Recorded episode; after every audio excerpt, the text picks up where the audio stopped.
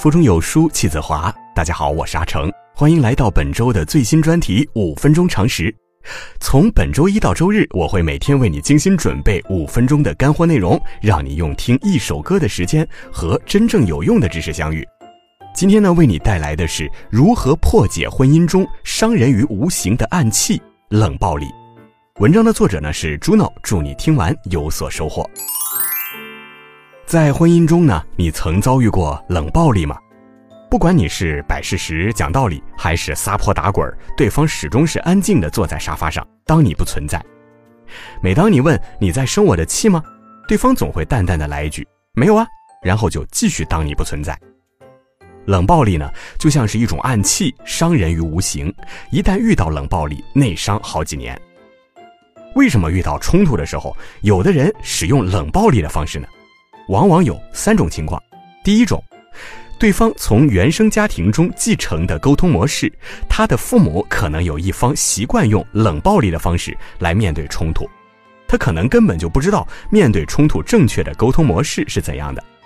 第二种呢，是在对话中，其中的一方是盛气凌人、咄咄逼人的，导致另外一方感到不安全的氛围，所以说以沉默来表明自己的立场。第三种呢，则是对方想分手，但是因为不好意思直接开口，所以说呢，就选择用这个冷暴力的方式逼对方自己说分手。第三种情况哈，往往不是靠对话沟通就能解决的，所以说下面提到的方法论呢，只针对第一和第二种情况。当一方采取冷暴力的时候，以往的对话技巧呢，仿佛都不管用了啊，即便是你使出了浑身解数，也依然是撬不开对方的嘴。那么这种情况下，让对方愿意开口说话才是关键。那么如何让对方愿意表达自己内心的真实想法呢？那就是营造安全的对话氛围。假设哈，对方提前没打招呼就把朋友带到家里来了，你还没来得及收拾家呢，就要匆匆忙忙的去买菜做饭，担心自己招待不周。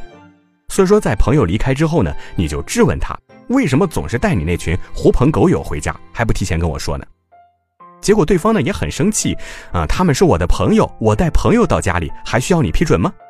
于是对方就摔门而出，你打电话给他，他也不接。当冷暴力发生之后呢，我们应该怎样做才能让对方停止冷暴力，重新进入理性的对话呢？下面呢就介绍三步有效破解冷暴力、重新开启对话的方法。第一种就是道歉。当你意识到哈自己用词不当，可能让对方误会的时候，最好的方式就是道歉。当然了，道歉不能仅仅停留在口头上，你要从心里面改变自己的动机，放弃什么面子哈，我本来就是对的之类的这种想法。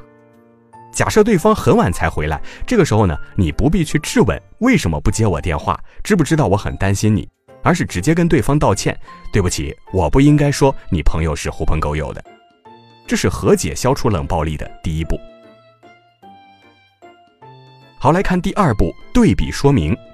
对比法呢，包括了两个步骤。第一就是打消对方认为你不尊重他们的误解，也就是否定的部分。第二步呢，也就是确认你对他的尊重，也就是明确你的真实目的及肯定部分。当你向对方道完歉以后呢，接下来就应该澄清误会了。对方以为你不喜欢他的朋友。但是实际上呢，你只是不喜欢对方不提前打招呼就往家里带人，因为你希望自己能够有所准备。所以说这个时候呢，你应该说：“我不是讨厌你的朋友啊，也就是否定部分。相反，我还挺喜欢他们的，我觉得他们很有趣啊，这也就是肯定部分。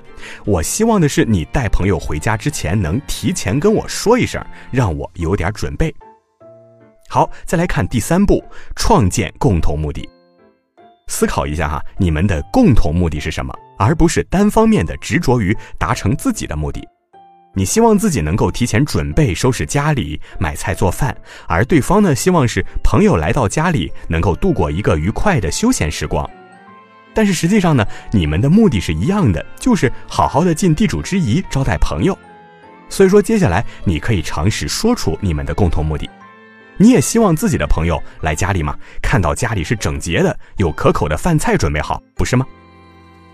向对方澄清误会，明白原来你们的目的都是一样的之后，就会让对方放下心里的隔阂了，站在你的角度上思考。哦，原来是这样，看来是我想的不周到，没有提前告诉你一声，下次我会注意的。所以说啊，情侣也好，夫妻也好，遭遇到冷暴力的时候呢，千万不要同样以冷暴力的方式反击，成为主动和解的一方。当对方选择沉默应对的时候呢，观察是否对话氛围出现了问题，通过道歉、对比说明、创建共同目的的三个步骤来让对话开启。好了，这就是我们今天的五分钟常识栏目内容。你在夫妻相处中还遇到过什么问题呢？欢迎在留言区中告诉我。明天我们要讨论的是父母如何拒绝孩子的不合理要求。学会拒绝呢，是父母一生的必修课。敬请收听。五分钟，一起来听见不同。祝夏安。